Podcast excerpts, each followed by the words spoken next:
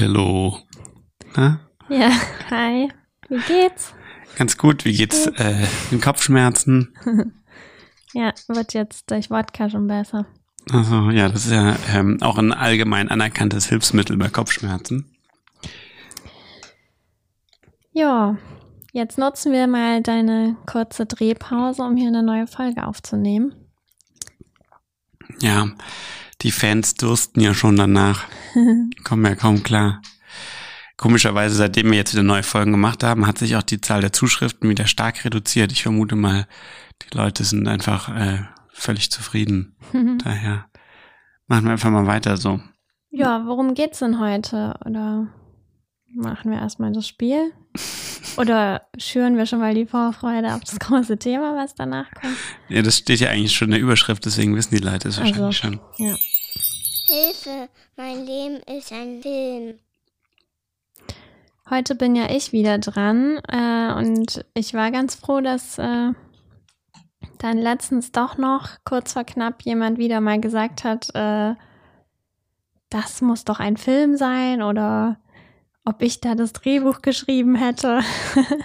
und die Situation, die sich da zugetragen hatte, war, dass, ähm, sagen wir mal, ein Polizist äh, kurz vor dem Ruhestand und Mit familiärer Bindung zu mindestens einem Leuten. dieser Podcaster.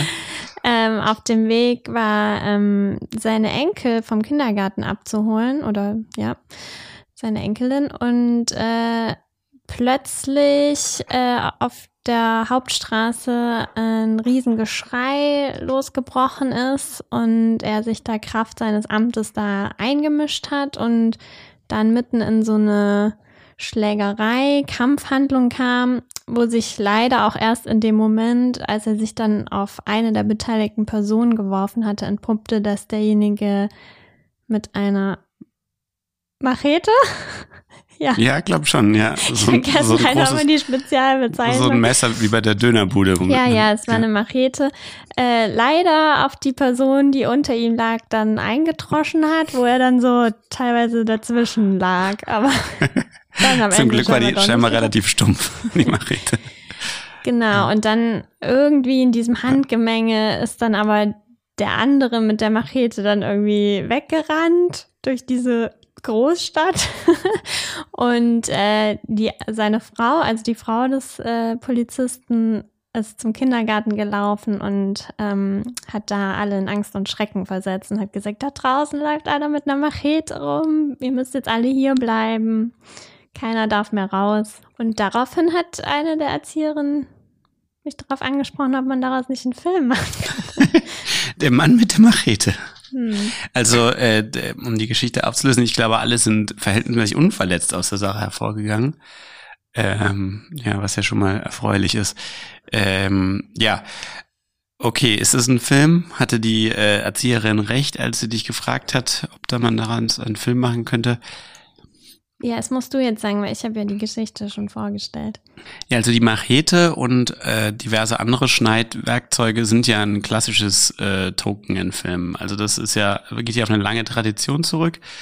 Ähm, und äh, wir haben noch im Filmwissenschaftsstudium, hatten wir nicht auch mal ein Seminar dazu, äh, im Bereich Horrorfilm, das äh, es gibt auch so ein komplettes Horrorgenre, das sich eigentlich nur mit der Angst, so der körperlichen, ähm, also nicht nur der Unversehrtheit, sondern die Angst beschreibt, dass du Körperteile verlieren könntest. Und ähm, also im, im Horrorgenre ist doch sozusagen die Machete oder generell sozusagen das Abschneiden von Körperteilen ist ja so voll das äh, Standardwerkzeug. Kam doch auch immer in den Filmen unseres Horrorfreundes vor, wo wir manchmal mitgemacht haben. Naja, jedenfalls, der Machetenkiller ist ja äh, wirklich ein, ein Klassiker so. Ja, ich finde gut, dass es halt so in den Alltag einbricht. Also ich finde es eigentlich ganz gut, dass es so mitten am helllichten Tag ist. Und in dem Zusammenhang mit diesem Kindergarten finde ich auch ganz interessant. Aber was ich nicht so cool daran finde, ist, wenn es schon ein Polizist ist, der sich da einmischt, dann hat er ja schon diese Skills. Ja gut, er ist ja kurz vorm Ruhestand und die Ja. sind ja, glaube ich, nur halb so alt gewesen, die äh, Aber es wäre Ma schon auch cool, wenn es ein dort. ganz normaler von privat wäre. privat. Also was ich ja daran immer super spannend finde, ähm, an so einer Situation, und das finde ich ist auch so typisch im Film, Also jemand läuft irgendwo rum und man selber oder die Figuren müssen sich vor demjenigen verstecken.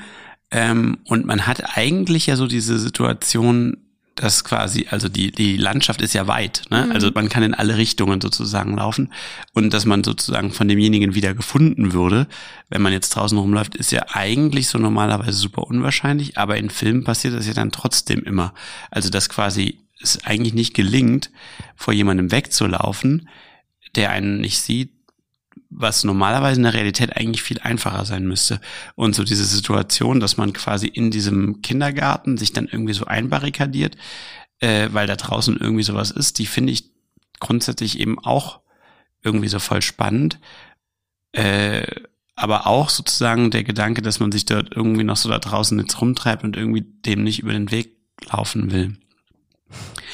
Aber das ist, glaube ich, ziemlich abstrakt gesprochen. Eigentlich finde ich es keine gute filmische Idee grundsätzlich, weil es ist irgendwie auch viel zu plump.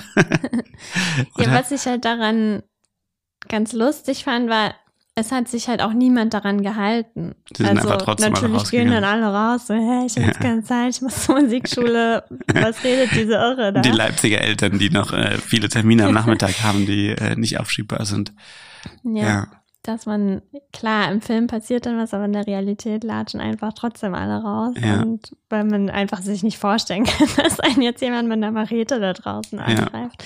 Ja. Ja, das wäre vielleicht so ein ganz lustiger Twist dann, aber naja. Mhm. Insgesamt ist das Setting, glaube ich, nicht gut, weil niemand davon ausgeht, dass man jetzt äh, so eine Kindergartengruppe da abschnetzeln wird. Ich glaube, so ein Film, weiß ja. ich nicht, sowas Nee. Auch-. Auch hier wieder nur äh, die Standardantwort auf äh, diese äh, mein Leben ist eine Ilm-Situation. Es könnte der Auftakt eines Filmes sein. Der Anfang einer wunderbaren Freundschaft. So Leute, die dann dort äh, zwangsläufig so festsitzen für eine Zeit und dann äh, sich erst kennenlernen oder so. Ein, ein alleinstehender Vater, der seine Tochter abholt und die alleinstehende Mutter, die ihren Sohn abholt. Ja, oder die Geschichte von diesem Polizisten, der sich irgendwie so sinnlos, also der da so riesen Gefahren wittert, wittert, aber keiner hört mehr auf ihn. Und, so. Oh ja, und stimmt. am Ende weiß man gar nicht, war da jetzt wirklich irgendwas Ja. oder hat sich nur eingebildet. Ja, ja. Und der dann am Ende des Films dann wirklich so einen kleinen Fall noch lösen darf. Mhm. wo er nochmal noch mal was bewegen kann. Gut, vielen Dank dafür. Hilfe, mein Leben ist ein Film. Ja, jetzt äh, zum Hauptthema. Das Hauptthema äh, soll heute äh, die äh, gerade erst äh, in Vollständigkeit ausgestrahlte Serie The Rings of Power, die Ringe der Macht, die neue Herr der Ringe Serie sein. Da äh, wir ja als äh, große Herr der Ringe Kenner und Fans ähm, Du uns hast doch natürlich mal ein darauf sehr gefreut haben. achtstündiges Referat darüber gehalten. Ja, ich hatte eine wirklich sehr exzessive Herr der Ringe-Zeit damals, als es rauskam. Ähm, da hat sich ein Großteil meines Lebens irgendwie damit beschäftigt, Informationen über diese Filme zusammenzusammeln und äh, dann eben auch einmal sie in ein großes, äh, vielstündiges Referat zu packen. Das war so lang, das sind, die Leute sind so in der Unterrichtszeit so reingekommen und haben so einen Teil mitgehört und sind dann irgendwann wieder rausgegangen, weil dann ihr normaler Unterricht wieder weiterging, nach wohlgemerkt 45 Minuten, die sie dann zugehört hatten. Und äh, die sind dann später wiedergekommen und es lief immer noch. Und man hat auch nicht so viel verpasst zwischendurch, man konnte gut wieder einsteigen. Ich glaube, es hatte 187 handausgedruckte Power, äh, Folien, also auf so Folien gedruckt. Ja, Mhm. also ein richtiges Event an Ja, der Schule. Genau. Ja, also mein Phantom hält sich in Grenzen. Ja, das wollen wir auch gleich mal prüfen. Ich habe nämlich hier ähm, einen Test. Oh nee. Wie, wir können ja zusammen Wer versuchen zu beantworten. Ähm, das schwierige Herr der Ringe-Quiz. Oh, oh Gott. Die erste Frage habe ich schon eben geguckt, um, um zu gucken, wie schwierig es wirklich ist. Ähm, neun, neun Fragen, also jetzt noch acht. Äh, welcher Hobbit ist der jüngste, Nadine? Frodo, What? Sam, Pippin oder Mary? Oh. Keine Ahnung. Mary? Nee, Pippin? Na, Pippin oder Mary, glaube einer von den beiden, ne? Ähm, wir, sagen wir mal Pippin. Wir drücken mal auf Pippin, oder? Hm. Ist richtig. Yeah, Also einen Punkt haben wir schon. Die erste Frage hatte ich eben auch schon richtig. Äh, von den vier Hobbits, die sich auf die gefährliche Reise begeben, ist Pippin der jüngste mit 29 Jahren. Hm. So, die nächste Frage ist, oh, das ist einfach, das weiß ich. Wie heißt das Gasthaus in Bre, in dem die Hobbits den Zauberer Gandalf treffen sollten? Hm. Gasthaus zum tänzelnden Pony, Gasthaus zur glücklichen Butterblume, Gasthaus zum singenden Zwerg oder Gasthaus zum stolzen Adler?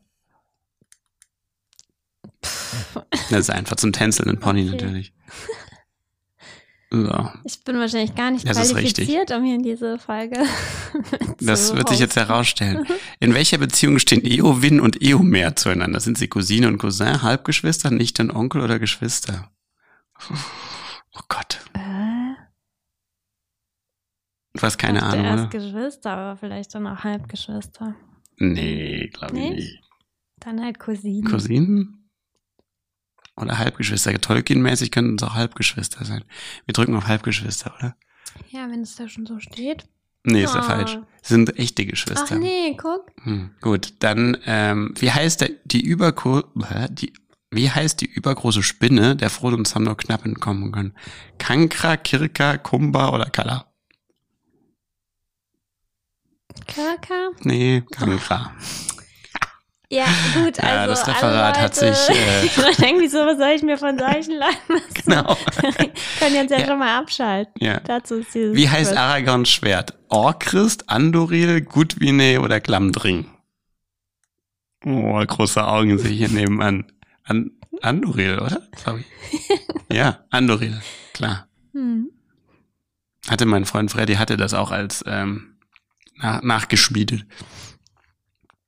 Narsil hieß ursprünglich mal. Ne? Wer schneidet den einen Ring von Saurons Finger? Ach so, ja, das weiß ich. Elendil, Gilgalad, Elrond oder Isildur? Äh, Isildur. Äh, ja, ich glaube, ja. Mhm. Isildur. Ja, ist richtig, genau. Ähm, so, jetzt noch eine Frage. Mhm. Haben wir fast alles richtig gehabt. Welche verwandtschaftliche Beziehung besteht zwischen Galadriel und Arwen Urks? Großmutter Mhm. und Enkelin, Mhm. Tante und Nichte, entfernte Cousinen. Die beiden sind nicht verwandt. Gibt's Doch, das ist deren Enkelin. What? Echt? Mhm. Nadine, sehr gut. Richtig. Galadriel ist tatsächlich Arwens Großmutter. Die Elbenfürstin, ihr Mann Celeborn, hatten eine Tochter namens Celebrian. Die heiratete wiederum Elrond und bekam mit ihm drei Kinder. Oh, es gibt noch eins. Wie heißt der Autor J.R.R. Tolkien mit vollem Namen? Oh, also so eine Frage finde ich echt Jonathan. Royal Reginald, John Ronald Royal, Jeremy Richard Rudolph, Jason Rupert Ronald, John Ronald Royal. Ja, das musst du jetzt wissen, weil sowas Ja. war wahrscheinlich in deinem Referat. Das kam dann mehrfach ist vor. ein großes Thema. 40 So, Folien ging es darum. Wer weiß, was Wer weiß Wisst ihr, man soll doch das Publikum direkt mitnehmen. Aktivieren. So, also vielen Dank für Ihre Teilnahme. Äh, Sieben sieben von neun, aber eigentlich, also. ich glaube eigentlich acht von neun, weil die erste war, äh, hatte ich eigentlich auch richtig. Ach so. Schon. Gut, also ich glaube, äh, unsere Kompetenz ist unbestritten. Worum geht's beim äh, bei Ja. der Ring der Macht? Genau, die Serie heißt Rings of Power und behandelt die Vorgeschichte von Herr der Ringe. Also vor allem die Frage, wie sind die Ringe der Macht entstanden? Und ja, die erste Staffel dreht sich vor allem auch um die Frage, wie ist Mordor entstanden und wer ist Sauron? Der Bösewicht, wisst ihr ja. Ähm, genau, im Zentrum stehen, ja, also es gibt eigentlich so drei bis vier Stränge. Im Zentrum steht also zum einen die Elbin Galadriel, die ähm, nach dem Tod ihres Bruders ähm, seinen Dolch an sich genommen hat und ähm, sein Versprechen, Sauron zu finden und zu töten, ähm, sich zu eigen gemacht hat.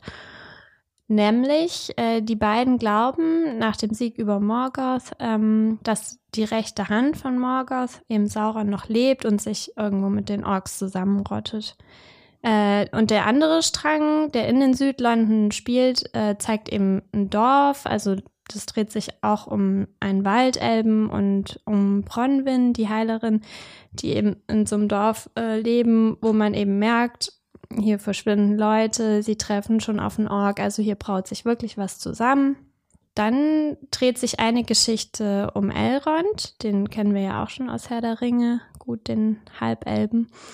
Ähm, der wird zu den Zwergen geschickt, eben von dem Elbenkönig, der merkt, dass ähm, ja sein Elbenvolk vor dem Verfall steht und der hofft, mit dem sehr wertvollen Erz Mithril, das bei den Zwergen zu finden ist, sein Volk zu retten. Und schließlich gibt es noch den Strang um das Nomadenvolk der Haarfüße. Die sind ähm, ja so Vorfahren der Hobbits, die ähm, auf ihrem Weg beziehungsweise ja, die Haarfüße Nori äh, Zeuge eines Meteoriteneinschlags wird, in dessen Mitte ein Riese auf der Erde landet. Und, ähm, also ein normaler Mensch eigentlich, von der Größe. Im Vergleich zu ihnen ein Riese, aber ja, doch, das soll, glaube ich, schon so ein Halbriese, oder? Nee, der ist ein normaler nee? Typ. Ja. Okay, krass. Gut, also. Kein echter Riese. Ein Meteormann dann eben, ähm, den sie für gut hält, aber wo sich eben auch im weiteren Verlauf die Frage stellt, ob er vielleicht Sauron, Sauron sein könnte.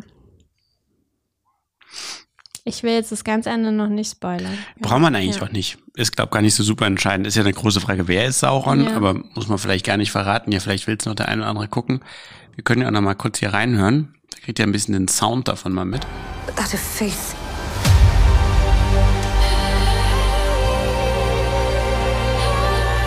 One thing we can do, better than any creature in all Middle Earth. We stay true to each other. With our hearts even bigger in our feet.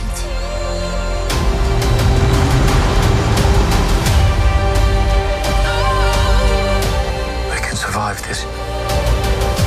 You and I.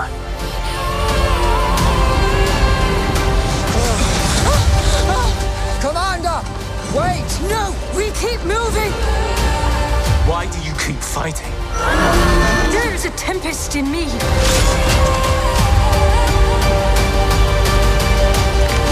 You have fought long enough, Galadriel. Put up your sword.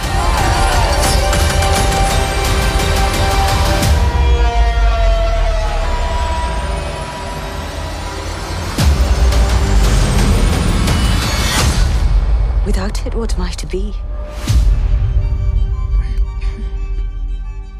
Ja, man könnte auch noch ein bisschen was zu den Hintergründen erklären. Ähm, ist ja eine Megaserie. Also es gilt als äh, eine der teuersten oder vielleicht sogar die teuerste Serie. Ja, die wollen eine Milliarde ja, da reinstecken. Mehr als eine Milliarde. sogar. Mhm. Ja, ist echt krass. Äh, also und sollen fünf Staffeln. aber Genau, haben sie auf fünf Staffeln committed. Ähm, die äh, Showrunner dahinter sind Patrick McKay und J.D. Payne. Eigentlich so gelten als relativ, die sind jetzt gar keine, gar keine Seriengrößten, so, die sind eigentlich noch relativ unbeschriebene Blätter. Die haben halt bei Star Trek Beyond mitgemacht und waren, äh, sind sogar bei uncredited dafür, also stehen nicht mal im Abspann drin, aber wurden scheinbar gelobt und haben irgendwie dieses Showrunning dafür bekommen. Ich weiß nicht genau warum. Und auch die Regisseure, die das gemacht haben, sind auch relativ junge Typen. Der eine ist Jahrgang 81 zum Beispiel. Das sind zwei Männer und eine äh, Frau. Insgesamt relativ männerlastig, die Truppe. Ähm, und dann haben sie, ähm, in, bei den Autoren sind sie etwas erfahrener aufgestellt, unter anderem auch mit Jennifer Hutchinson, die, äh, wo du ja ein großer Fan von bist die ja ähm, mit einer der maßgeblichen Stimmen bei Better Call Saul und äh, Breaking Bad gewesen ist. Richtig? Die gehört auch zu diesem mm. Trio dazu. Ja, ja, aber die haben da eine Riesentruppe an Autoren, AutorInnen. So. Hm.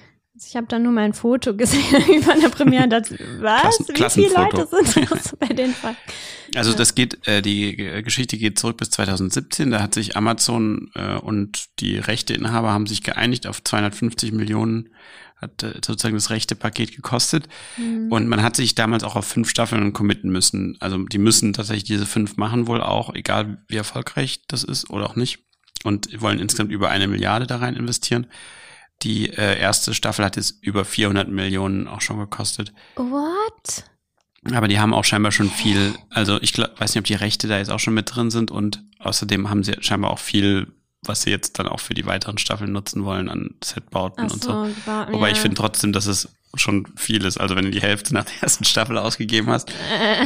ähm, vor allem ist, äh, ist ja auch krass, weil es ist jetzt gar nicht so super opulent alles. Also es ist jetzt nicht so, dass man so denkt, das hat man alles noch nie gesehen. Ja, das wollte so. ich ne? auch sagen, weil du gerade meintest, der Trailer würde so gut den Ton wiedergeben, fand ich jetzt gar nicht. Weil da wird ja auch voll ein auf opulent und episch gemacht. Es fühlt sich jetzt überhaupt nicht wie der Ton der Serie an, finde ich. Habe ich, hab ich aber auch gar nicht so gemeint. Vielleicht habe ich mich da falsch hm. ausgedrückt eben. Hm. Ähm, die Darsteller da interessanterweise sind auch eher total unbekannt. Also man sind jetzt keine Stars dabei. Man äh, kennt eigentlich so keinen von denen. Ähm, und ähm, es wird eben auch von diesem doch, besonderen. Einen kennt man doch, den Ada. Achso, das ist doch Benjen von äh, Äh, Game of Thrones. Ja. Ach so, daher kommt der bekannt vor. Ja. Ah, Und den mhm. finde ich auch super. ja. Der ist voll gut auch in der Serie. Mhm. Okay, ja, ähm, die Entwicklung ist halt ziemlich, wird so, werden so krasse Geschichten drüber erzählt, weil das halt so unter so einer super krassen Geheimhaltung scheinbar alles passiert ist. Und ähm, also die Darsteller wurden irgendwie dann auch gecastet, ohne zu wissen, für welche Rolle und sowas kann man dazu lesen. Und die, ähm, die Writers und Writerinnen ähm, mussten irgendwie immer so ihre äh, Fingerabdrücke abgeben, bevor sie da in diesen Writers Room rein durften und so. Also weiß auch nicht genau, was das bringen soll, aber vielleicht ist auch so ein bisschen so Storytelling Ja, rund um die Entwicklung, klar. die da äh, passiert ist. Ähm, aber was, was wohl scheinbar tatsächlich so war, ist, dass es eine große Schwierigkeit gab, halt den Erzählabschnitt zu finden, den die eigentlich machen wollten, weil diese Rechte beinhalten halt, also eigentlich haben die nur die Rechte an den Anhängen von Herr der Ringe wohl erworben. Also nicht an den Herr der Ringe Geschichten und auch nicht an diesem Silmarillion oder dem Hobbit oder diesen Büchern, die es dazu gibt, sondern nur diese, äh, die Anhänge. Das Na halt, gut, aber bei dem Buch werden ja die Anhänge ja, die sind, ja, die sind schon relativ, aber so, äh, scheinbar gibt's so gewisse ähm, Milestones, die sie halt haben, aber die haben sich auch ziemlich viel da selbst jetzt ausgedacht und auch ausdenken können, weil es ist nicht so richtig fest zementiert, was quasi in diesem zweiten Zeitalter, in dem man sich dort befindet, genau passiert ist. Aber ich habe nur sieben, äh, acht von neun Punkten beim Herr der Ringe-Test gehabt, deswegen kann ich es nicht ganz genau sagen. Ja, es wird ja am Anfang von Herr der Ringe mal so zusammengefasst, wie das mit Sauron und so am Ende ausgeht. Hm. Also das Ende ist eigentlich schon klar wahrscheinlich. Hm. ähm, also es wird auch so ein Zitat kolportiert von den äh, von den Creatoren, die sagen, äh, Can we come up with the novel Tolkien never wrote and do it as a mega event series? Also äh, die haben scheinbar schon versucht, so wie überall zu lesen ist, auch so den Ton zu treffen von Tolkien und den Geschichten und ob das gelungen ist, das können wir heute auf jeden Fall mal diskutieren. Ja, so viel zur Herstellung. Äh, die drehen gerade an der zweiten Staffel, so habe ich gehört. Und ähm, die soll dann auch wahrscheinlich nächstes Jahr dann kommen. Die erste Staffel hat acht Folgen und ähm, acht Folgen? Richtig, ja, Mhm. genau. Genau, und das fand ich jetzt auch nochmal super interessant, weil wenn man jetzt, egal was man dazu bespricht, kann man sagen, das ist ungefähr die Länge der Trilogie, der ersten Peter Jackson Trilogie. Also vom Umfang und vielleicht geldmäßig auch vergleichbar, weil die hat ja damals so um die 300 Millionen gekostet. Und ähm, jetzt mit Inflationsausgleich und so, Mhm. wenn die jetzt äh, 500 Millionen dafür ausgegeben haben, vielleicht Mhm. kommt das ungefähr hin.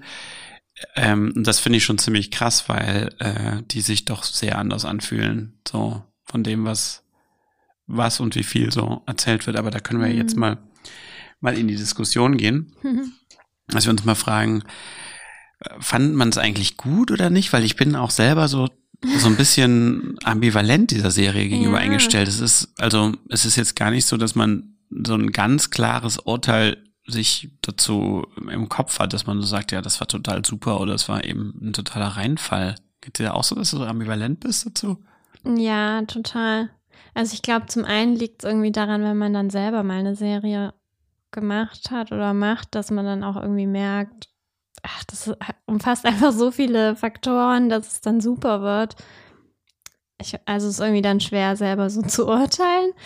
Aber für mich fasst es auch so zusammen, dass es halt so total die Aufs und Ups gibt. Also sowohl bei den einzelnen Folgen als auch bei den Strängen. Hm. Also es ist wirklich sehr unterschiedlich und ich weiß, dass es so ein paar Szenen gab, also gerade in der Zwergen-Elrond-Geschichte, wo ich auch so Szenen so geil geschrieben fand, dass ich so dachte, wow, das ist jetzt wirklich eine der coolsten Szenen, die ich so gesehen habe, vom Dialog und dem Ganzen. Und dann, also manchmal treffen die aber auch gar nicht den Ton und also manche Stränge sind auch wirklich sehr unbefriedigend und ja, also irgendwie muss ich halt immer wieder an dieses Bild von diesen, ich weiß nicht, 18 Autoren oder ich weiß nicht mehr, wie viel da stand und Autorinnen denken. Also es fühlt sich so ein bisschen zerstückelt an für Mhm. mich. Ja, es ist auch so, da- dass man das Gefühl hat, dass auch ähm, die Geschichten der Figuren selber auch immer mal wieder wie so abtauchen oder so. Also die kommen teilweise dann wirklich auch gar nicht vor. Oder sie kommen vor, aber man hatte das Gefühl, da passiert jetzt, da geht's irgendwie gar nicht weiter. So, Hm. das ist also, da ist der letzte interessante Storybeat, ist dann schon mehr als eine Folge vorbei und dann wird das da irgendwie so, so komisch weitergewalzt. Aber wir können ja mal ein bisschen ins Detail gehen. Ah, Ich wollte aber erst nochmal grundsätzlich, ich glaube, was man halt, warum man es auch gut findet, also ich finde halt insgesamt diese Geschichte zu erzählen von diesem Ring und diese Vorgeschichte, das finde ich halt schon richtig cool. Also man fragt sich auch so, warum ist denn nicht noch sch- schon früher jemand darauf gekommen? Das ist natürlich total spannend und interessant und Ja, ich würde auch sagen, was man der Serie, man kann ja auch einiges zugute halten. Was ich super sympathisch daran fand, sympathisch, was, wie sympathisch man halt so eine eine Milliarde Dollar ich Serie gerade findet. sagen, also man So braucht jetzt ganz da auch nicht zu Jenny vom Block mäßig. Jetzt. Aber ähm, also sie machen halt, und das ist zum Beispiel was, was beim Hobbit, bei den Hobbit-Verfilmungen für mich überhaupt nicht funktioniert hat. Also die Hobbit-Verfilmungen fühlen sich ja irgendwie so an wie so ein Klassentreffen oder so. Also man, als würde man nochmal so ein altes Gefühl aufleben lassen wollen äh, und mm, merkt aber, dass man in allen Belangen irgendwie älter und, und weniger fähig geworden ist oder so. Und das finde ich hier schon gut, dass die eigentlich diese, ähm, diese Klaviatur jetzt gar nicht bespielen, irgendwie jetzt so alte Figuren wieder auftreten zu lassen oder alte Schauspieler oder Cameos oder man hat jetzt auch nicht so den Eindruck, ähm, dass man jetzt super krass im Tolkien-Lore verwurzelt sein muss, um Mhm. da super viel noch drin entdecken zu können. Das steht irgendwie schon alles so ein bisschen für sich und sie versuchen schon irgendwie so in Anführungsstrichen so ein bisschen so ein eigenes Ding oder so zu machen, auch so ein bisschen unabhängig von diesen alten Verfilmungen. Ja, sie sind Und halt das mit finde der ich erstmal gut, so. gegangen. Also man merkt schon, es gab schon Game of Thrones und so inzwischen. Also man hat sich halt von diesem märchenhaften Wohlfühl, wir sind die Freunde und Gefährten, hat man sich halt so verabschiedet von diesem Ton. Und das fand ich halt, da hat man halt bei ähm, Hobbit noch voll so versucht, daran anzuknüpfen. Dann aber mit Figuren, die sich da überhaupt nicht so angeboten haben Hm. da jetzt so eine neue Truppe irgendwie daraus zu bilden. Ähm, also die Figuren sind schon differenzierter und ja, es ist einfach nicht mehr zeitgemäß, glaube ich. Da so ein Wohlfühlwanderung durch Neuseeland zu filmen. So ein verfilmter Touristenführer. Mhm. Ja, ähm, genau, das kann man auf jeden Fall den mal zugute halten. Ich finde zum Beispiel auch, was ich durchaus gelungen finde, ähm, ist auch, wobei es auch wechselhaft ist, ne? Also die Visualität der ganzen Sache, das ist schon alles State of the Art, also was jetzt VFX betrifft und so, äh, das äh, sieht schon fast alles irgendwie auch gut aus und und es bedient halt auch, ich finde zum Beispiel im Gegensatz zum Hobbit, beim Hobbit hatte ich total das Problem, dass es irgendwie alles so voll nach Studio aussieht Mhm. und irgendwie so nach, okay, wir haben den 46. Sonnenaufgang jetzt in, in den Bluescreen hinten irgendwie reingeballert Mhm. und so. Und äh, also das ist hier wahrscheinlich irgendwie auch super viel VFX enhanced und, und in, in Studios und so, aber es fühlt sich doch irgendwie nicht so gemacht an wie der Hobbit.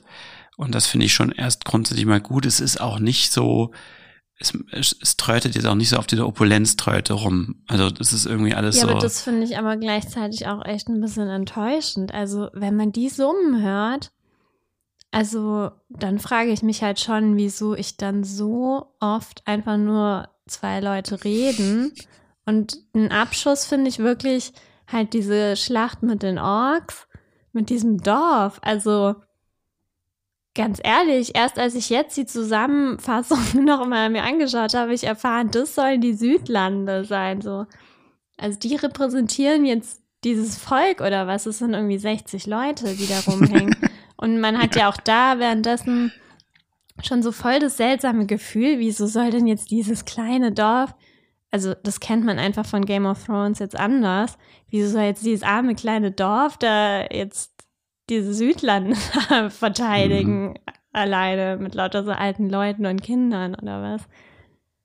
Was machen die da? Ist das jetzt, ja gut, es weiß ja scheinbar keiner davon und so, aber Und das ist dann die große Schlacht der Staffel auch. Ja, aber hast du, kannst du nicht das Gefühl auch teilen, dass nachdem man jetzt bei Game of Thrones halt irgendwie alles schon gesehen hat, also da wo, äh, keine Ahnung, in der letzten Staffel gibt es so diese zwei Megaschlachten, die dauern dann noch zwei Stunden und die haben irgendwie alleine zweieinhalb Millionen gekostet oder so.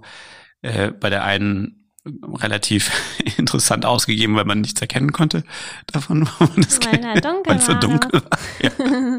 Ja. das ist ja auch The Long Dark. Ja. Ähm, aber äh, dass das irgendwie sich hier auch jetzt gar nicht so in so, ein, so ein Fahrwasser von Game of Thrones begeben will, sondern eigentlich versucht, so näher an den Figuren zu erzählen. Also zum Beispiel diese Schlacht um dieses Dorf ist ja auch so super nah an diesem Kind erzählt. Also das ist, ich erinnere mich daran, dass man quasi eigentlich die ganze Zeit diesem Jungen da folgt, wie der da so sich so um so Häuserecken schleicht und unter so Fässern versteckt, um da halt jetzt nicht entdeckt zu werden. Und es geht jetzt gar nicht so wie bei Herr der Ringe oder bei Game of Thrones diese super krassen Drone-Shots wie so tausend Reiter jetzt auf diese Orks prallen, sondern es ist eher so aus dieser Figurenperspektive von so einem Bauernjungen, wie sein Dorf angegriffen wird, halt erzählt, ja. was ich jetzt grundsätzlich erstmal nicht so schlecht finde, dass irgendwie ich bin ja jetzt auch kein großer mal. Fan von Schlachten, das weiß ja jeder, aber.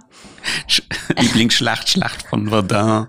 Zweiter Platz. Aber ich mag es halt immer überhaupt nicht, wenn ich so das Gefühl habe, okay, ich sehe hier so einen Ausschnitt, aber außerhalb davon ist nichts. Ja. Also wir hätten gerne die Geschichte von diesem Theo oder so erzählen können, aber ich hätte dann trotzdem gerne das Gefühl gehabt, dass da außenrum ja, noch ein bisschen mehr mhm. als 30 Hansel ja. da stehen. Ich habe dazu auch noch was Interessantes äh, hier nochmal gefunden. Das spiele ich nochmal kurz ein. Leider nur der Ton. Aber ich erkläre euch dann gleich nochmal, was da äh, zu sehen ist. Das ist nämlich ähm, eine meiner liebsten Szenen aus The Two Towers. Where is the horse and the rider? Dieses, ähm, da spricht der König Theoden nämlich so ein Gedicht, kurz bevor er, äh, also wird er kriegt so eine Rüstung angelegt, bevor er in die Schlacht reitet. Und äh, wir sehen halt sozusagen so Bilder seines Volkes, das sich auf die Schlacht vorbereitet aus dem Peter Jackson Film. Where is the horn that was blowing? They have passed like rain on the mountains, like wind in the meadow.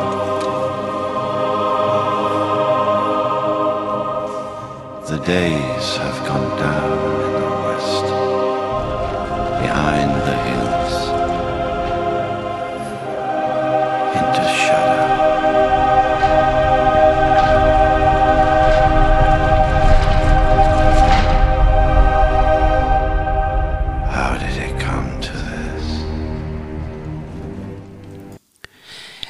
das ist nämlich was, was ich auch wirklich super vermisst habe in der Serie, wo sich die Peter Jackson-Filme total stark drin machen.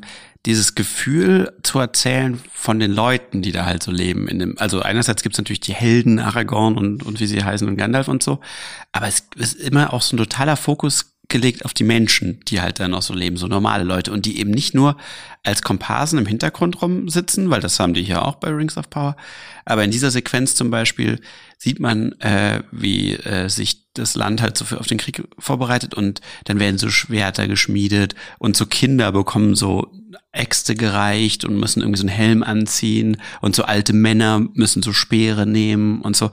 Und das sind wie so kleine kleine Mini-Montagen, die äh, Peter Jackson seinen Film total oft eingesetzt hat, die ähm, die mir irgendwie total das Gefühl dafür geben, dass diese Welt da drumherum eigentlich auch am Leben ist so.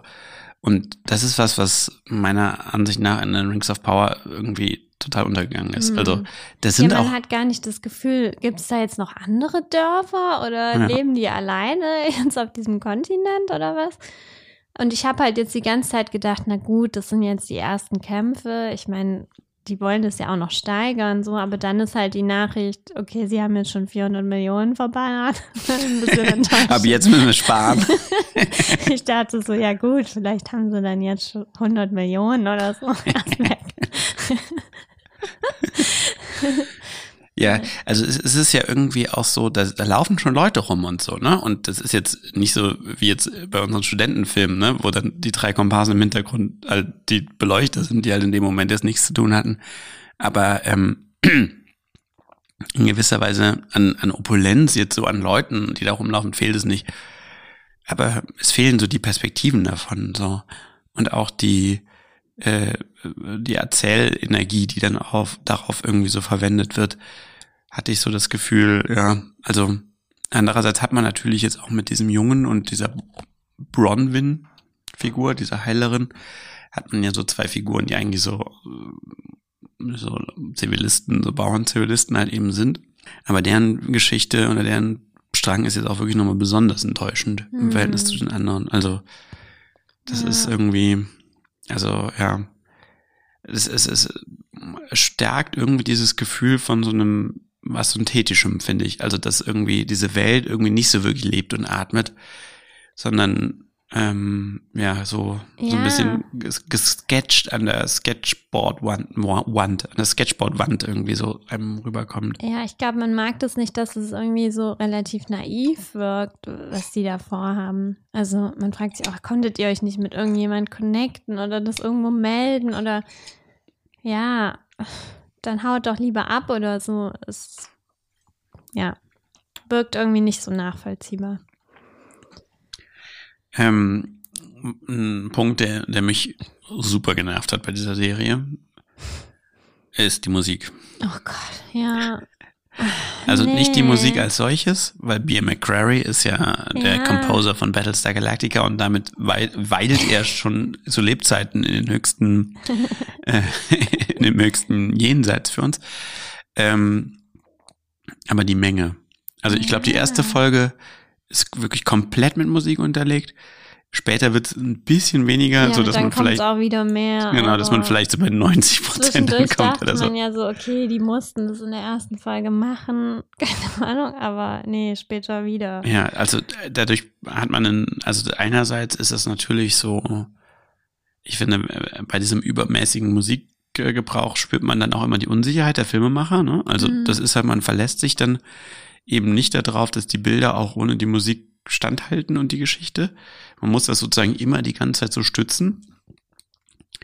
Es, es hat aber auch vor allem das Problem, dass man halt super schlecht so in, ähm, also man kann damit, man, man nimmt sich so ein super wichtiges Mittel, um den Rhythmus zu steuern. Hm. Weil Musik kann man halt beim Film eigentlich total gut einsetzen, um Tempo halt zu generieren. Also wenn die Musik einsetzt, dann geht einem, schwillt einem automatisch irgendwie auch so die Anspannung an und dann glaubt man jetzt wieder, dass irgendwie, dass wieder was Größeres passiert und dann braucht es aber auch wieder die Ruhepausen. Ja. Und dadurch, dass er- man versucht es ja auszublenden. Ne? Und ja, man versucht es so wegzudenken oder das fühlt sich auch, ich finde, die, gerade die erste Folge fühlt sich so ein bisschen an wie so ein Traum oder, also wie so eine super lange Traumsequenz oder so. Also man hat gar nicht so das Gefühl, man kommt so in dem Erzählten hier und jetzt so richtig an. Das hängt natürlich dann auch noch damit zusammen, dass es dann halt die verschiedenen Perspektiven gibt und so. Das ver verstärkt es meines Erachtens noch. Aber nach dieser ersten Folge hat man irgendwie so das Gefühl, das wäre wie so, eine, so ein Intro oder so. Aber gar nicht, dass das wirklich schon so eine richtige Erzähleinheit eigentlich gewesen ist. Dass sie wirklich mal so ankommt und jetzt eben seine basale äh, Erzählarbeit auch so abliefert, sondern man ist irgendwie so die ganze Zeit so komisch getragen. Und das Ja. hat total viel mit diesem unfassbar immensen Mengen an Musik zu tun, die da drunter Ja. liegen. Also der Pilot, ich fand es wirklich nicht gut. Ich hätte jetzt, ich wollte dann auch irgendwie gar nicht so weiter gucken. Und ich habe dann echt auch nur Lust gehabt, weiter zu gucken, weil dann irgendwie viele so begeistert waren und von Folge 6 irgendwie da geschrieben haben und so. Und dann habe ich gedacht, okay, dann gucke ich noch weiter. Es war dann auch besser, so, aber ja, gerade, dass der Pilot irgendwie nicht so überzeugend ist, das hat mich schon auch gewundert. Hm.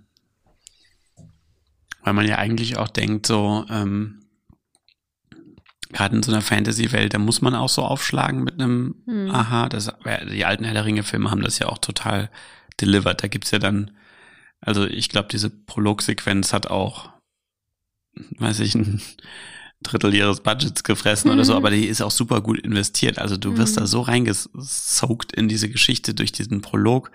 Ähm, da wird ja eben auch die Geschichte von Sauron, wie er dann eben zum, zum ersten Mal Mhm. besiegt wurde und so erzählt. Und ähm, ja, hier, es fängt dann mit diesen Flashbacks an, mit Galadriel Oh und dem Bruder an dem, an dem Fluss. Schlimm, Ja. Das wirkt irgendwie so, als hätte man das am ersten Drehtag gedreht, als wären alle noch so gerade so am Warm machen. Und auch, ähm, so kitschig. irgendwie, Also, Ja. ja. Ja, ja. Und, und diese ganzen Sequenzen auch auf dem Boot in der ersten Folge. Also da muss ich auch zurücknehmen, dass die Visualität gelungen ist, weil es sieht irgendwie total künstlich aus. Es sieht irgendwie so voll aus wie von einem riesigen Bluescreen gedreht. Und irgendwie dann. Oh, Also das endet das in der lang? ersten Folge mit dem Boot. Mit dem Boot, ja, ja. Also ich kann, also ich fand das echt, das war fast eine Qual, das anzugucken. So ausgeschlachtet bis zum letzten, obwohl man ja ab der ersten Sekunde weiß, was jetzt passieren wird. Und dann sitzt du da, oh, Halleluja, mit diesem Die riesigen Engelschöre. Ding. Und wirklich so minutenlang und denkst, jetzt spring halt runter, was, wann geht's los, so. Und das, ja, dann jetzt als das Finale irgendwie der Folge. ja. Das war echt. Pff, ja. Aber die zweite Folge war dann deutlich besser. Die war ja auch Mhm. von, das war ja die Jennifer Hutchinson-Folge, glaube ich, ne? Ja. Die ähm, hat einen dann ein Stück weit irgendwie damit versöhnt, aber ich Mhm. kann mich auch erinnern, dass wir wirklich ein paar Wochen gar nicht weitergeguckt haben. Oder, oder Ja, ein paar ja, Wochen nicht, aber auf jeden Fall eine Menge haben erstmal nicht weitergeguckt. Ja, also es war jetzt überhaupt Zeit. nicht so, dass man so mega gespannt war, wie es weitergeht und sofort die nächste Folge gucken Ja. wollte. Also da waren auch schon mehrere Folgen draußen, als wir angefangen haben. Ich ähm, wollte mal dich noch fragen, jetzt auch so als Drehbuchexpertin, also was mir so aufgefallen ist, was eigentlich die ganze Serie betrifft, ist, man hat so das Gefühl, ich würde es mal so nennen, die, ähm, den, die haben irgendwie so ein Problem mit dem Ringen im zweiten Akt. Also normalerweise in der klassischen Dramaturgie, das gilt ja für, für den ganzen Film, eine ganze Serie, aber auch für eine einzelne Szene, für einzelne Stränge, hat man ja irgendwann sozusagen einen, einen Punkt erreicht, wo man dann weiß, in welche Richtung das jetzt läuft, ja, also der erste Plotpoint, danach fängt sozusagen der, der, der große zweite Akt an, in dem die Figuren eben jetzt mit diesem Problem ringen und es ein Hin und Her gibt, es sie mal im, im, im, mal im Aufwind sind, mal im Gegenwind, äh, es dynamisch sich ändert, äh, es nochmal eine Überraschung gibt, bis sie dann eben sozusagen im zweiten Plotpoint ihre große äh, finale Konfrontation eben mit dieser Situation haben müssen. Und dieses Ringen im zweiten Akt, das eigentlich in der klassischen Dramaturgie ja auch die Hälfte der Erzählzeit einnimmt, ne? Also äh, ein Viertel erster Akt, dann die Hälfte zweiter Akt und dann nochmal ein Viertel für den dritten Akt. Das finde ich ganz oft super unterentwickelt in dieser Serie. Also, dass man irgendwie so das Gefühl hat, ja, sie haben irgendwie schon ihre Punkte, die sie erreichen wollen, aber es ist dazwischen, der Teil ist super unambitioniert und undynamisch. Also ich mache mal ein Beispiel. Diese Bronwyn, diese Heilerin in dem Dorf, die sammeln sich dann irgendwann in diesem Elbenturm und wollen sich gegen die Orks verteidigen. Und dann ähm, macht sie so eine Speech und, und motiviert die Leute und dann sagen die also, yay, wir verteidigen das hier so. Und dann kommt irgendwie so ein anderer Typ und sagt so, nee, wir sollten uns lieber den Orks ergeben. Das wäre irgendwie besser, wenn wir, dann haben wir bessere Überlebenschancen. Und dann gehen die Schon dackelt und die gehen, dann gehen sie hinterher. ihm hinterher. So und, und ergeben sich. Und sie bleibt nur mit so einer, äh, mit so einer kleinen Truppe zurück und muss jetzt mit total schwachen Kräften diesen Turm verteidigen. Wo man so denkt, ja, das ist im Grunde genommen, das hat man auch schon hundertmal gesehen, ne? Das ist auch klassisch und das funktioniert auch. Also erstmal hat sie die Leute auf ihrer Seite und dann verliert sie die Leute und hat dann nur noch so eine Ragtag-Band übrig und mit der muss sie es dann halt jetzt machen. Aber der Teil dazwischen, der fehlt. Also man würde sich doch jetzt so voll vorstellen, dass man, man braucht doch dafür irgendwie dramaturgisch wie Gründe, warum die Leute jetzt abspringen. Also zum Beispiel äh, muss sie jetzt die Leute erstmal davon überzeugen, dass sie eine Chance haben, indem sie zum Beispiel eine, eine Lüge erzählt oder so, ja, oder, oder irgendwas verspricht, was sie noch gar nicht einhalten kann. Indem sie zum Beispiel sagt so, äh, wir haben im Keller, haben wir krasse Waffen gefunden, die sind super gut, mit denen werden wir uns trainieren und dann werden wir gegen die kämpfen. Und dann freuen sich die Leute erstmal und machen das und dann merkt sie aber so, ja gut, diese Waffen hat sie aber noch gar nicht gefunden, die muss sie jetzt erst noch besorgen und dafür muss sie irgendwie in ein Dorf und, und Und dann kann der andere das enthüllen. Genau, und der andere dann enthüllt das, genau. Und dann findet sie irgendwelche Waffen, die sind aber schlecht und der andere kann das enthüllen und sagt dann den anderen Leuten, sie hat euch doch belogen, das ist, funktioniert gar nicht und dann gehen die mit ihm mit so. Also das wäre, ich will gar nicht sagen, dass die Idee jetzt als solches gut ist, aber so dieses Ringen um diesen Umstand, machen die Leute jetzt mit oder nicht, das ist dann einfach so weg. Und es ist einfach so, sie sagt was und alle sind bei ihr und dann sagt er was und sind alle bei ihm und dann gehen sie mit ihm mit und das finde ich ist über ganz, ganz viele Situationen hat man so das Gefühl, dass das irgendwie den misslungen ist oder so. Ein anderes Beispiel ist zum Beispiel auch der äh, äh, der der Riese bei den Hobbits. Ne? Also sie erzählen das ja irgendwie so im Sinne von okay, der der taucht da jetzt auf und die die ähm, Hauptfigur ähm, das Mädchen Nori, genau, die ist die einzige, die in ihm so was Gutes sieht.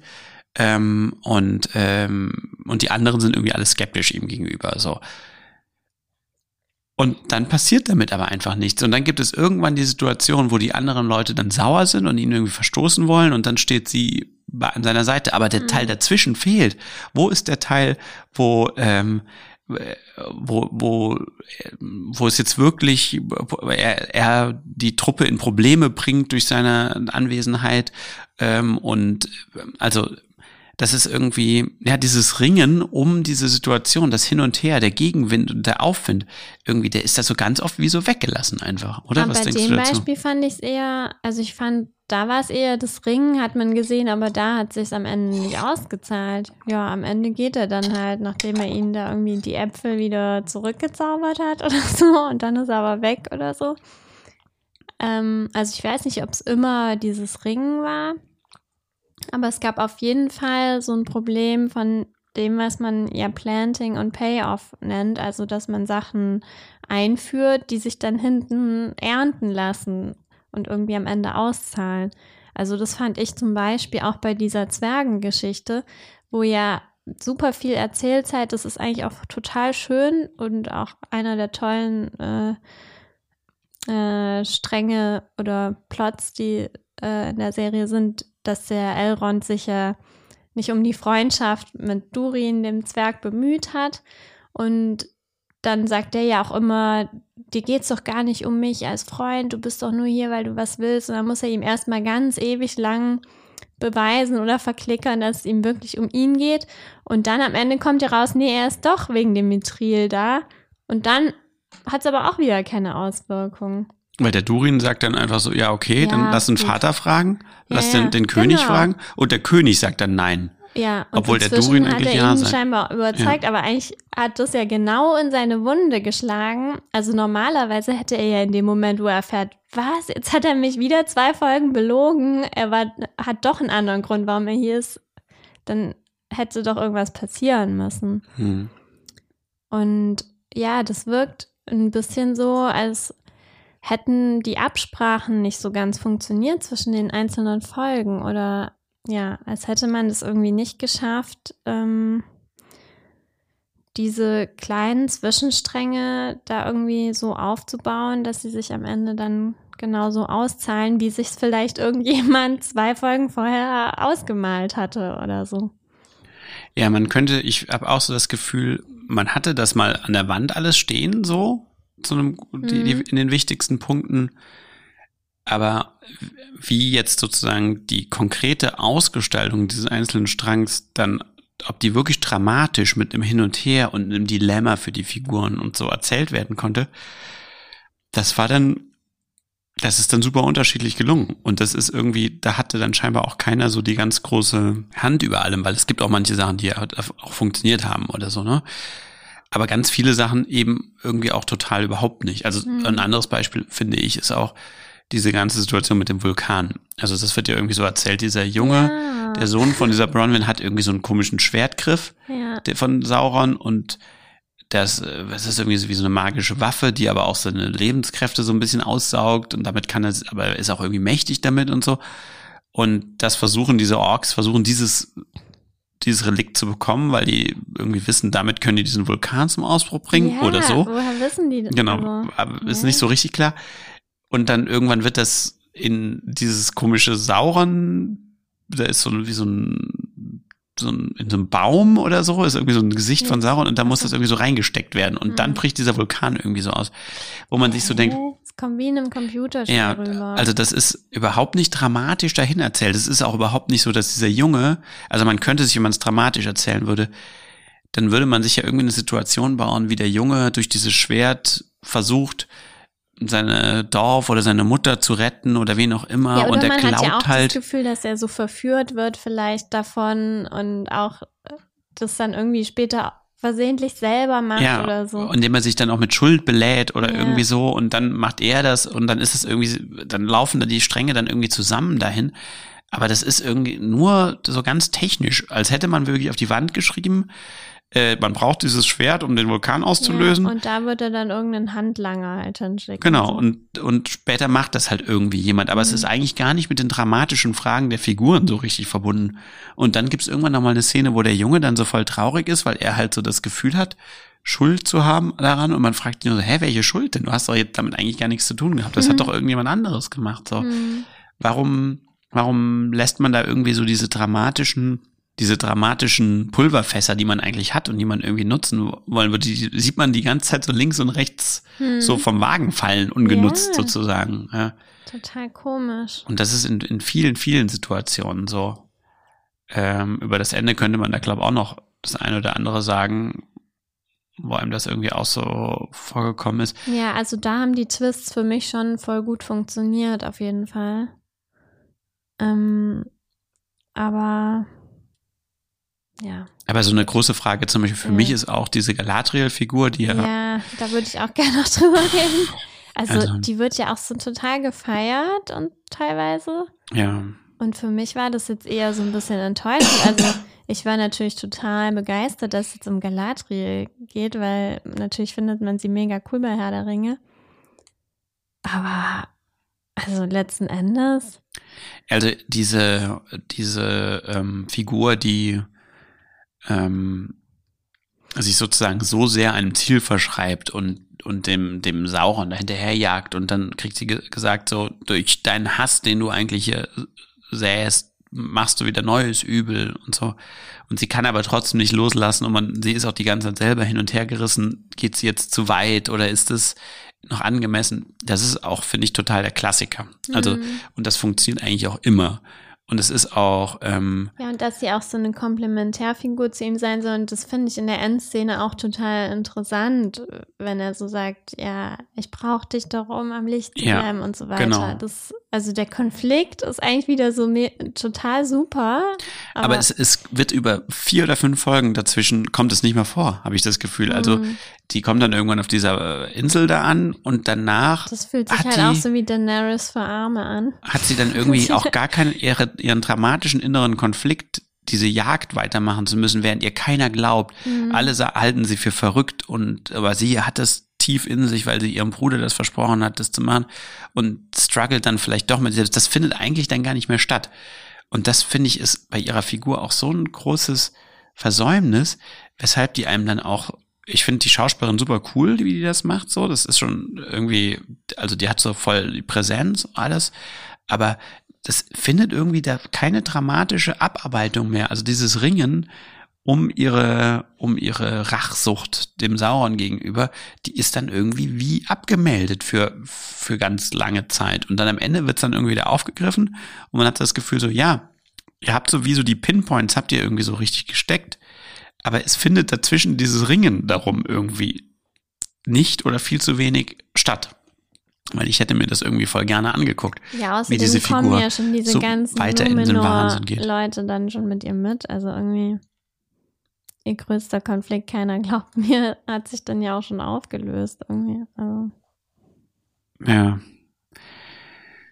aber ja, da wird ja in den nächsten Staffeln vielleicht noch Ja, gut. interessanteres. Sie müssen ja auf jeden Fall weitermachen. Ähm, Aber, ja. Ja, also es wirkt vielleicht für mich auch so ein bisschen so, das ist ja auch nochmal vielleicht noch eine interessante Frage, wenn man mit so einem krassen, das ist ja auch anders bei denen, ne, als jetzt zum Beispiel bei Better Call Saul oder bei Arcane und was wir zuletzt besprochen haben, man hat einfach so diesen krassen Ballast von diesen Tolkien-Filmen und Fans und Büchern. Also die Leute auf der ganzen Welt haben halt mega die Erwartungen, die dann wahrscheinlich auch noch alle unterschiedlich sind. Und es gibt dann ganz viele Leute, die wollen, dass es halt so nach Punkt und Komma genauso wie in den Büchern ist. Anderen ist es egal, die wollen einfach eine moderne und gute Geschichte irgendwie haben. Und das ist natürlich auch eine super schwierige Grundvoraussetzung, sage ich mal so. Ne? Da kann man es den Leuten ja irgendwie gar nicht recht machen. Hm. Und irgendwie hat es Peter Jackson damals ja geschafft, auf keiner weiß genau wie, äh, dass das ja gelungen ist. Das war ja quasi Quadratur des Kreises. Wo gelingt es schon mal, dass die Buchfans, wie die Leute, die die Bücher überhaupt nicht kennen, wie die Leute, die mit dem Genre nichts zu tun haben, eigentlich alle danach sagen, ja, total cool. So, das hat mir voll gefallen. Mhm. Und ähm, hier hat man vielleicht auch so das Gefühl, ähm, während man, wir hatten auch beim letzten Mal bei Arcane und The Witcher, hattest du doch irgendwann mal so schön gesagt, ja, die haben halt einfach keine Angst irgendwie hatten die hier schon Angst, oder? Merkt man das mhm. daran, dass das irgendwie so, es ist irgendwie fehlt dem Ganzen so eine Spritzigkeit oder so. Es ist irgendwie so Dienst nach vorschriftig. Es ist so abgearbeitet, aber währenddessen fehlt dem irgendwie so das Lebensblut oder sowas, was wirklich krass eigenständiges so zu sein. Also es ist halt irgendwie nicht rund. Also ich finde nicht, dass es jetzt abgearbeitet wirkt. Ich finde schon, dass sie sich scheinbar total Mühe darin gegeben haben, ja, sich von dem Original weiterzuentwickeln. Aber dann hat man halt so das Gefühl, dann am Ende wird es aber trotzdem mit Musik zugekleistert. So, dann kann ich es nicht mehr richtig identifizieren. So. Und ich fand dann auch einige Folgen gut, wo man mehr so das Gefühl hat, okay, jetzt bin ich hier in dem Strang und äh, da wird jetzt mir diese Geschichte erzählt und dann springe ich vielleicht mal kurz woanders hin, aber dann gab es halt auch wieder diese Folgen, wo es sich dann wieder so soapmäßig angefühlt hat, wie es auch bei Game of Thrones in so schlechten Folgen, also öfter ist, dass du einfach nur so, ja, von einem Strang zum nächsten springst und irgendwie überhaupt keine Verbindung zwischen denen besteht. Und ja, ich glaube, das ist ja auch schon die Aufgabe von Creator, dass man da irgendwie gewährleistet, dass das irgendwie auf einem Niveau ist und ja, man nicht bei jeder Folge das Gefühl hat, okay, es kann jetzt alles passieren. Entweder bin ich jetzt total geflasht oder ich habe gar keinen Bock mehr. Mhm. Das, äh, ja, war mir halt zu zerstückelt dann ähm, eine, eine große Debatte, die ja darüber ausgebrochen ist, war ja diese Diversity-Debatte. Ja, oh mein äh, Gott. Mal wieder, muss man ja leider sagen, weil das ist ja im Moment, äh, das trifft ja irgendwie voll viele Produktionen. Ähm, Im Kern ging es da darum, dass ja hier viele Figuren eben auch mit People of Color besetzt sind. Oder das heißt viele, so viele sind es eigentlich gar nicht, ehrlich mhm. gesagt. Aber ähm, und das wurde halt dieser Serie halt sehr negativ ausgelegt äh, von einigen Stimmen. Und es wurde dem halt so vorgeworfen, ja, ihr wollt ja nur irgendwie so modernen Woke sein und ihr macht aber sozusagen das Tolkien-Erbe kaputt, weil da wurde dann oft so begründet, ja, die Elben sind halt äh, bla bla bla, die kommen mal aus dem und dem Land und die sind deswegen halt irgendwie weiß. Und außerdem Tolkien war damals ja als englischer Landlord hat das halt alles in der Mythologie des, des Westeuropas angelegt und blablablub, solche Argumente. Und ähm, ja, und äh, das hat tatsächlich die Serie sehr hart getroffen, weil nicht nur das ähm, äh, so geäußert wurde, sondern ähm, es hat so ein tatsächliches Review-Bombing ja stattgefunden, also mhm. auf den einschlägigen Seiten, wo man irgendwie Sterne vergeben kann, Punkte vergeben kann, haben sich halt ähm, Gruppen zentral organisiert, um die Serie halt so absichtlich so down zu voten. Ähm, das hat sich dann auch teilweise wahrscheinlich mit einem allgemeinen äh, Enttäuschung vielleicht auch gemischt. Das ist dann schwer auseinanderzuhalten, aber die hatte zeitweise hatte die irgendwie zwei von zehn Sternen oder so. Also äh, schon äh, das war schon ganz extrem und äh, ist dann auch, da haben sie dann auch irgendwie versucht, das irgendwie wieder zurückzurechnen und ab, also, aber das ist natürlich kompliziert alles, wie auch immer. Äh, wie stehst du dazu? Wie empfindest du das, wenn du die Serie dir anschaust? Ja, also ich habe da jetzt irgendwie gar keine Lust, da so groß darüber zu reden, weil ja, es einen einfach aufregt, dass das so irgendwie instrumentalisiert wird. Also ich fand super. Und ich fand auch ähm, den schwarzen Elben und so, also das ist einfach total viel cooler und das fügt sich für mich total gut ein. Also, keine Ahnung, ist kein Thema für mich. Ja, was ihm. Also es Äh, gibt für mich keinen Grund, das nicht zu machen. ja. Es ist ja eher, es wirkt irgendwie ein bisschen komisch, dass es halt bei den Peter Jackson-Filmen Ja, ist halt so eine das komplette weiße eher, Riege da irgendwie so ist. Frauen sind da ja so auch wenig vertreten, aber das ist bei Tolkien in dem Universum ja sowieso so. da haben sie ja hier auch ähm, durchaus einige, also es ist ja eigentlich ziemlich pari-pari aufgeteilt zwischen Mhm. Frauen und Männern in der Serie. Aber bei Peter Jackson gibt's, ich glaube ja auch gar keine Schwarzen oder so. Also es gibt ein paar Mhm. schwarze Darsteller, die sind aber dann immer unter den Ork-Masken oder Mhm. so äh, ver, verborgen gewesen. Nee, also es Ähm. kommt einem einfach komisch vor, es jemals anders gemacht zu haben. Also, ja. Ja. Also zum Beispiel diese Elben, äh, die, die Zwergenfrau ist ja auch eine super coole Figur, Mhm. die ja auch mit einer schwarzen Schauspielerin Ja. besetzt ist. Und zum Beispiel bei diesen Hobbits finde ich es auch total bereichernd und da stellt man das auch irgendwie gar nicht in Frage. Mhm. Die sind ja wirklich so, äh, also da hat man doch so das Gefühl, warum sollte man das jemals in Frage stellen, dass da Mhm. jetzt irgendwie auch welche irgendwie mit einem dunkleren Teint äh, irgendwie mitlaufen bei dem äh, in, in dieser in dieser äh, Haarfuß Fußler-Truppe. Ja, also ich ich würde dem auch so voll zustimmen. Das macht irgendwie diese Welt irgendwie so haptischer. Und äh, ich finde auch ganz generell auch den Vorwurf jetzt äh, an diese Serie auch schon allein daher total fadenscheinig, weil sie denselben Vorwurf zum Beispiel kurz vorher für diese Star Wars Obi-Wan-Serie, da gab es nämlich genau die gleiche Geschichte, weil da eine schwarze Figur vorkam. Nur mit dem Unterschied, dass es da bei Star Wars ja nicht mal irgendwelche Lore-Gründe gibt, warum es da keine schwarzen Figuren geben sollte. Also hier kann man ja noch, wenn man irgendwie rumdiskutiert, irgendwie sagen, so ja, aber das ist ja die Vorgeschichte von den Peter Jackson-Filmen und da waren ja auch alle weiß und blablabla. Aber bei Star Wars gibt's ja wirklich gar keine Gründe. Da waren auch immer schon schwarze Figuren mit dabei. Und da sieht man einfach, dass es einfach scheinbar eine, äh, es gibt einfach da militante Gruppen, die einfach Ja, sofort eben. reinhauen, wenn Und das irgendwie passiert. Finde ich, soll man dem gar keinen Raum geben, weil das ist einfach mit einer Selbstverständlichkeit zu behandeln. Und es ist eher schlimm, dass es halt vorher nicht so war. Insofern bieten wir dem jetzt hier auch keinen Raum mehr. Ja, was sagen wir denn jetzt am Ende dazu? Zu was für einem Schluss kommt man denn?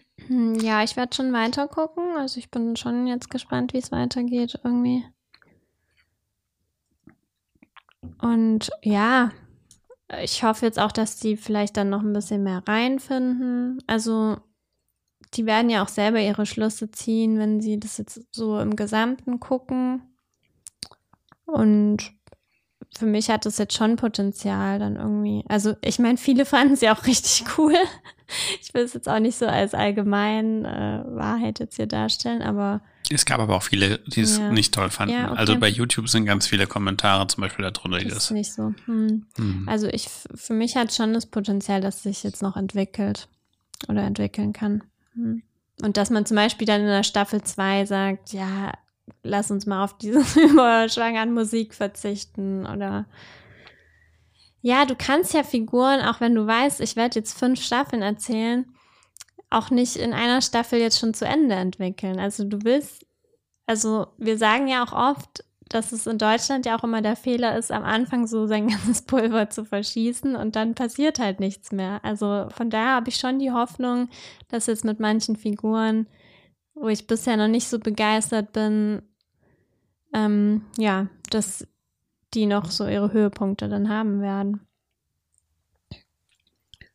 Ja, also ich glaube, ich war jetzt insgesamt auch positiv gestimmt am Ende mehr als negativ, aber ich fand, es war für mich jetzt auch ein Beispiel dafür. Wir haben ja in den letzten Folgen viel darüber geredet, ähm, dass auch so eine Stimmung in der Produktion und im Projekt dann das Ergebnis auch so voll mitträgt. Also bei Arcane oder The Witcher oder Better Call Saul hatten wir eigentlich immer das Gefühl, die Leute untereinander haben einen super kollegialen Austausch und das, das fließen die Energien irgendwie so.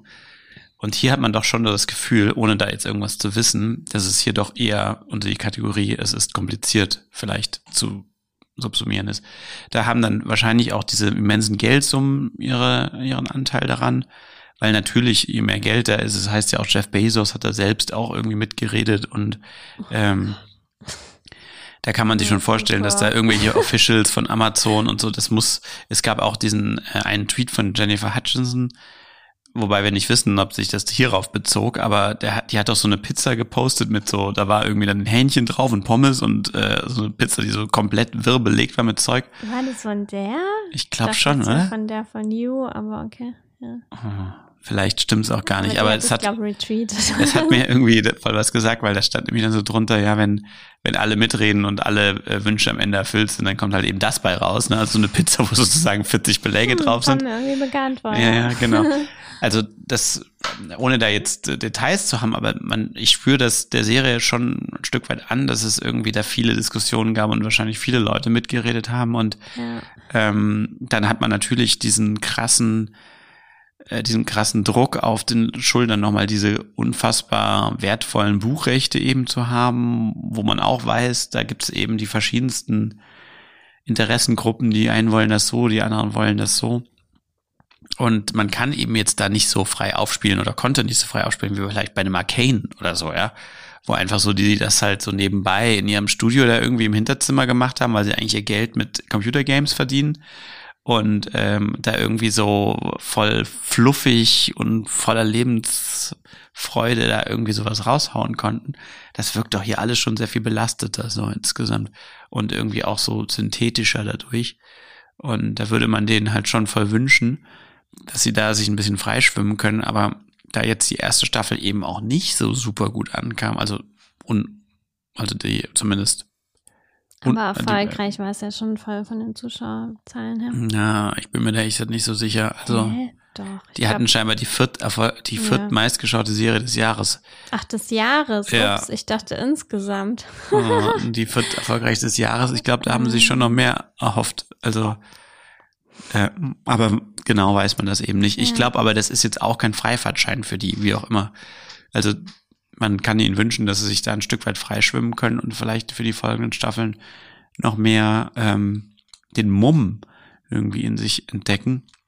Ja, und wenn du halt weißt, du kannst auf jeden Fall fünf Staffeln machen, eigentlich, ja, kann einem das ja auch Sicherheit geben. Ja, du weißt aber nicht, ob du die Ob dann du machen die kannst. Person Ja, die genau, oder dabei ist. Ja, gut, das Irgendjemand anderes. Die.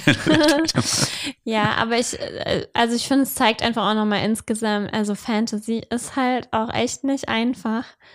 Und sowas wie The Witcher oder so ist halt echt schon voll die Perle. Und ich habe halt auch, ja, jetzt auch nochmal Game of Thrones und so sieht man halt schon auch nochmal ein bisschen anders, so wenn man es im Vergleich sieht, weil ich war da jetzt auch nie so ein Riesenfan, aber da lernt man schon Dinge daran zu schätzen, also gerade was diese Größe der Welt und dieses Gefühl, dass du, dass da drumherum immer die ganze Zeit so viel passiert, während du jetzt halt gerade an diesem einen Ort bist, ist, ist im Vergleich dazu dann schon, ja, da gelungener auf jeden Fall. Mhm.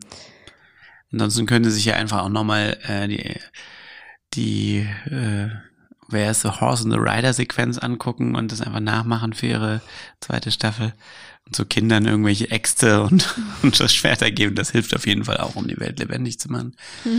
Schlechte Neuigkeit übrigens, Henry Cavill ist ja äh, für die äh, steigt aus bei The Witcher. Ich weiß gar nicht, wie die weitermachen wollen danach. Das ist jetzt für mich auch das Ende Ja. Ähm, was man auch noch sagen muss, nach unserer letzten Folge zu Games und so weiter, haben sich jetzt ja so ein bisschen für uns auch Berufsperspektiven daraus ergeben. Und keiner weiß, ob es mit dem Podcast zu tun Ja, hat oder trotz des. Podcasts. Und vielleicht, äh, ja, kann ja jetzt immer öfter so laufen. Dann werden wir jetzt bald auch im Fantasy Start. Für die zweite So, Staffel von Herr der Ringe. euch, wenn ihr so für Ja. eine Milliarde. Ja, wir Das hatten immerhin sieben oder acht Punkte beim Herr der Ringe-Test. Hm. Also ich finde, wir sind eigentlich schon relativ qualifiziert dafür.